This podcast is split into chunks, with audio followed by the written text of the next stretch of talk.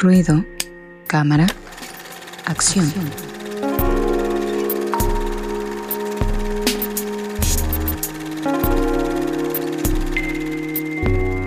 Ya estamos de vuelta después de la cortinilla de ruido cámara acción aquí en ruido de fondo y vamos a proceder con la sección de cine. A ver qué nos trae preparado esta noche nuestro amigo Fabián. Como siempre, buenas recomendaciones, evidentemente.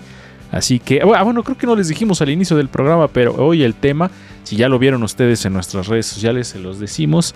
Y si no, digo, y si ya lo vieron, pues se los repetimos. Vamos a estar platicando sobre el frío, porque pues ya es época de frío. El frío es chido, el calor nunca hablaremos porque pues quién rayos le gusta el calor.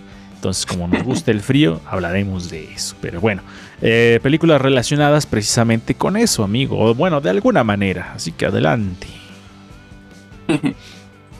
Sí, bueno, sí son películas que tienen un poquito que ver. Esta parte también creo que elegí dos películas que desde mi punto de vista también fotografían de una manera muy interesante, ¿no? El frío y toda esta, esta temporada, ¿no? La primera es este Winter Sleep o Sueño de Invierno, creo que le pusieron en español, que es este justo una película que ganó la Palma de Oro en 2014, dirigida por Nuri Bilge Ceylan, que es un director de Turquía súper reconocido, ¿no? Es este, yo creo que es el director de Turquía más reconocido que pueda haber ahorita mismo, ¿no? Y esta fue como su película que llegó al máximo. Puede que sea una película que no sea muy del, del agrado de muchos, porque es una película pues un tanto lenta, que, que dura casi 3 horas, 20 minutos creo, y que es una película que se basa en mucho diálogo, ¿no? Son diálogos muy largos entre los personajes, ¿no? Pero pues, de ahí viene lo interesante, ¿no? Justo lo que los personajes hablan y cómo se va desarrollando la historia. Creo que eso es lo que es muy atrampante, aunque sí, insisto, pues sí es bastante larga. Eh, la película se centra en Aidin, que es este un dueño de un hotel y de varios terrenos, o sea, es un, ser bueno, una persona bastante poderosa en, la ciudad de Anatolia. Y entonces, este, justo él eh, dice ser como una muy buena persona, ¿no? Que es una persona ejemplar, que es una persona que piensa mucho en muchas cosas no benéficas para la sociedad, pero que realmente la película está mostrando como en realidad pues, no es así, ¿no? Realmente es una persona muy desagradable, es una persona que trata muy mal a la esposa, ¿no? Que tiene muchos conflictos con su familia, ¿no? Entonces como que trata de poner esa parte como como mostrando lo que verdaderamente es la película, ¿no? Y poco a poco se va este, como desarrollando cierta tensión entre su familia y entre otras personas a las cuales supuestamente él debería de apoyar porque él dice que es bueno con esas personas, pero esas personas ya están como revelando ante él, ¿no? Porque ya están un poco cansados de él. Entonces, bueno, es una película bastante interesante en ese sentido. Eh, como digo, este director como que sí busca siempre ser como muy realista, ¿no? Muy crudo en sus películas, ¿no? No trato de, de, hacer censura ni nada por el estilo. Y pues esta película se desarrolla mucho en, en la parte, si no mal recuerdo, creo que es un año completo el que vemos, pero justo vemos de invierno a invierno. Entonces por eso es que le puso pues este título, ¿no? Y creo que sí tiene escenas muy padres, muy fotografiadas, ¿no? Porque justo la película se desarrolla como en montañas y y entonces con la nieve creo que es algo bastante interesante, ¿no? Cómo transmite este, esta sensación del frío. Ok, entonces, ¿en qué parte dices que se desarrolla, en qué parte geográfica en Anatolia? ¿Dónde es eso, amigo? Ah, sí, es en Turquía. Eh, fíjese, esta película cumple con todos los eh, elementos para el cine mamador. sí, es una película muy larga, donde se basa eh, casi puros diálogos en Turquía. sí, suena muy, muy cliché de cine mamador, pero yo creo que está interesante en el sentido, a mí me llamó mucho la atención precisamente, digo, tampoco es que sea yo un conocedor, ¿verdad? pero la cuestión de la fotografía y, y como supongo amigo que está, porque no la he visto, que está muy relacionada a esta cuestión del invierno y del frío con la historia, ¿no? Con las emociones que se ven en la, en la, en la película. No lo sé. Tú me dirás, amigo, ¿sí o estoy errado? No, sí, justo eso. Y bueno, principalmente porque el personaje al final y al cabo termina siendo pues muy frío, ¿no? Entonces creo que justo lo refleja mucho. El último plano de la película lo refleja mucho, ¿no? Como esa persona, no digo cómo es el plano, porque creo que está interesante verlo. Y, pero justo con esta mezcla de la nieve, como que sí da esta sensación de pues que es una persona realmente muy apática, por así decirlo. Ok, y frío se está quedando la señal también de Fabián, porque una vez más está empezando a dar problemas, pero bueno, eh, pasemos con Resendis a ver qué nos puede comentar sobre esta película que se ve a todas luces mamadora.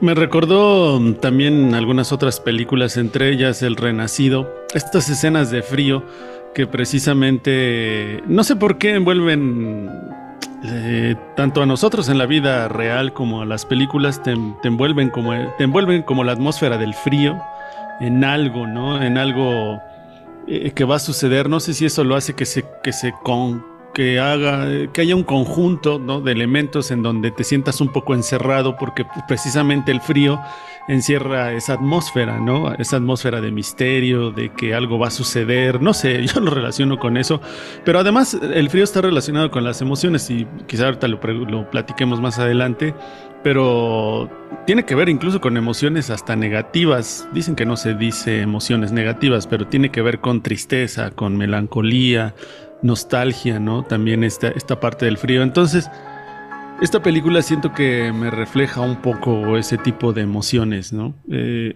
se vuelve por demás interesante y, este, y además apta para verla en casa calientitos.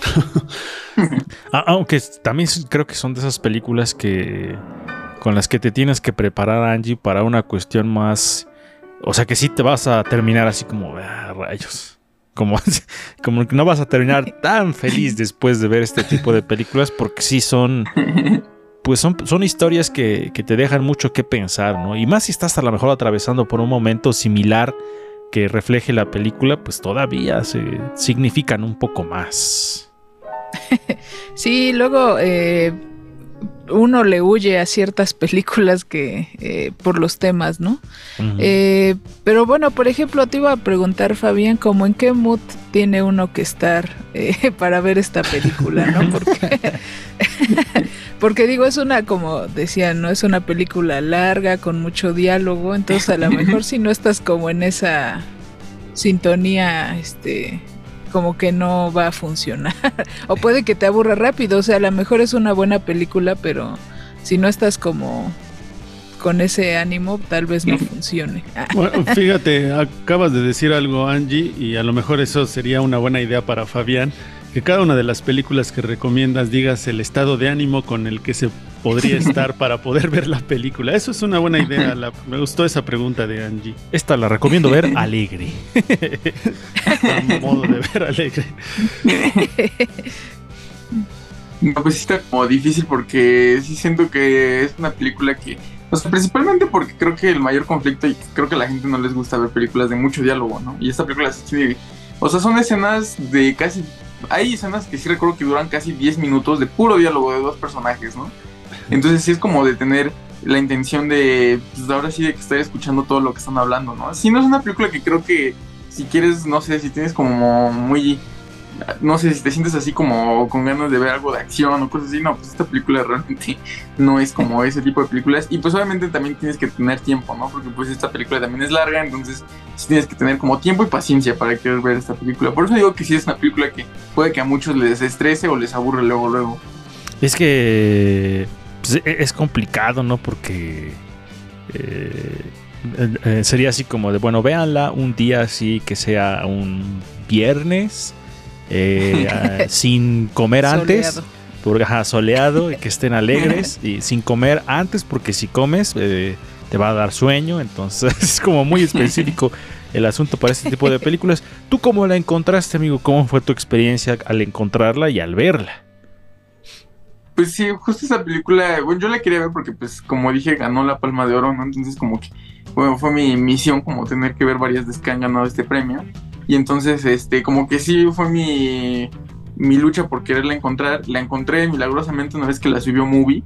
Entonces sí, me propuse así como de, no, pues sea lo que sea la película, yo me siento las tres horas a verla, ¿no? Y pues así, o sea, sí como que iba mentalizado que pues iba a ser una película larga, ¿no? Y pues, pero iba como también dispuesto a ver lo que, lo que fuera a pasar, ¿no? Eh, pues es que ahí está el asunto de quien le gusta el cine, ¿no? Es como de, bueno, ya sé a qué me voy a enfrentar, preparémonos. Pero adelante. Ese es compromiso, porque si me hubieran preguntado a mí, hubiera dicho películas de invierno Happy Feet. Ándale, sí, exactamente. Yo estoy a, un paso de ya de, totalmente negarme a ver dramas. Creo que todavía, todavía me da curiosidad, pero Ya estoy a un paso de decir, no, yo solo terror, ciencia ficción o acción. Los dramas no sé si vuelvan a aparecer en mi vida en las películas, al menos, porque en la realidad sí. Pero bueno, adelante con la siguiente recomendación, amigo. Sí, esta película también tiene una fotografía hermosa, de por sí, toda la fotografía de este director de fotografía, Roger Dickens, me encanta. Y es este, y es una película que se volvió pues ya como un clásico, por así decirlo. Eh, dirigida por lo, bueno, muchos dicen que es de los hermanos Cohen, pero realmente solo es de uno de ellos, Joel Cohen. Él, él nada más dirigió esta película. Y es este Fargo de 1996, que bueno, cuenta justo una historia medio, pues un poco turbia, por así decirlo, porque se inicia con un matrimonio, ¿no? Y él, como él sabe, bueno, su esposa es rica, eh, él decide planear, planear un secuestro, ¿no? Ficticio, ¿no? Y cobrarle a su papá el dinero, una gran cantidad de dinero para que él pueda tener como ese dinero después, ¿no?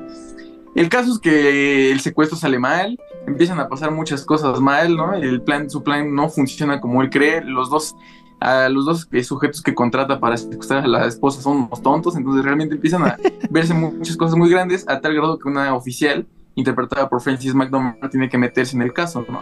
Entonces pues tiene que resolverlo, ¿no? Eh, esta pues es una película, como digo, de los hermanos Coen, ¿no? Los dos la escribieron, eso sí. Y este, justo es una película que inicia como desde algo como medio, pues, o sea, como no sé, como no muy común y se empieza a hacer una cosa muy grande, una situación muy grande en la cual ya terminan incluso en personas muertas, ¿no? En asesinato, ¿no? Eh, me gusta un poco es porque los Cohen siempre logran como hacer historias muy atractivas, ¿no? Que te van atrapando poco a poco, ¿no? Y que realmente es muy, son muy irónicas, ¿no? O sea, realmente te, te, te ríes por la situación porque sientes que es muy patético lo que estás viendo, ¿no? y aparte está con una actuación genial de Francis McDormand, ¿no? Que justo le dio su primer Oscar, ¿no? Entonces la verdad es que y bueno, de aquí yo creo que demostró muy bien sus capacidades actorales. Ok, que a mí me llamó poderosamente la atención el, cast, evidentemente, porque también tenemos a Steve Buscemi y también por ahí aparece William Macy, que a William Macy lo ubico de Jurassic Park, en donde pareciera que es un poco el mismo papel en el sentido de que... Eh, bueno, no, creo que no. Es que en Jurassic Park eh, interpreta a un tipo que se hace pasar por alguien que tiene mucho dinero, pero en realidad quiere rescatar a su hijo de la isla de los dinosaurios. Pero no, nada que ver. Solamente me acordé porque es el mismo, el mismo actor. Entonces yo dije, ah, yo lo he visto en Jurassic Park. y bueno, a, Steve, a Steve Buscemi sí lo ubico de películas un poco más, este, más chidas, como en algunas de, Tarantino. Pero a mí me llamó mucho la, atención también esta, pues, todo este reparto, ¿no? Impresionante que se ve Angie Rocker. Sí, pues, eh, eh, bueno, esta historia por lo que veía decía este comedia, pero creo que es más como de humor negro, supongo. Entonces, eh, pues está, bueno, está interesante ver cómo es que todo se acaba, bueno, volviendo muy catastrófico.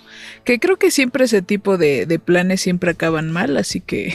sí, sí, este, No, no hagan tonterías, amigos. Eh. si estaban pensando hacer una tontería, no la hagan. Siempre se puede complicar un poco más la vida. Ándale. Siempre, o sea, siempre hay como una salida fácil, pero pero no.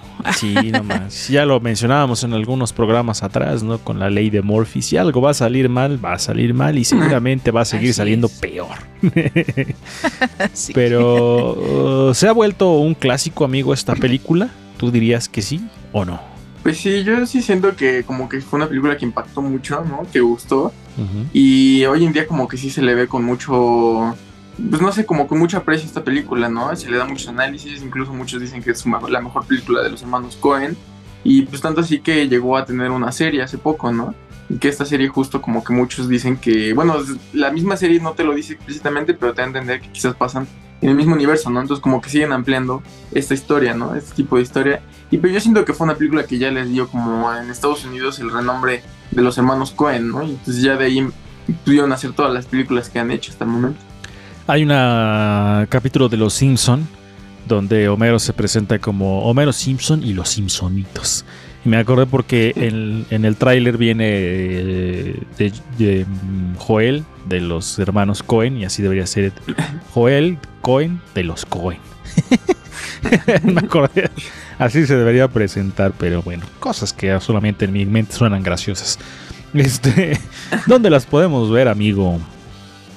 Sí, bueno, Winter Sleep normalmente a veces la suben en movie, ¿no? Ahí fue donde yo la pude ver. No, ¿Nos vas a decir que no está disponible en ningún lugar? Y también creo que. Como siempre. está en renta. Ah, eso sí. Ah, ¿Cuánto cuesta la renta, amigo? ¿Tienes el dato? 45 pesos, tanto en YouTube como en Google Play. Mm, barata, está barata. Sí. Y bueno, este Fargo se encuentra disponible en Amazon Prime y también en renta en YouTube y Google Play por 50 pesos. Muy bien. Aprobado por Chayanne. Pero bueno, vamos a hacer un corte, a leer saludos, si es que hay saludos, y si no, nos vamos directo al segundo bloque. Vamos a ver qué sucede. Estás en ruido de fondo. Hagamos ruido.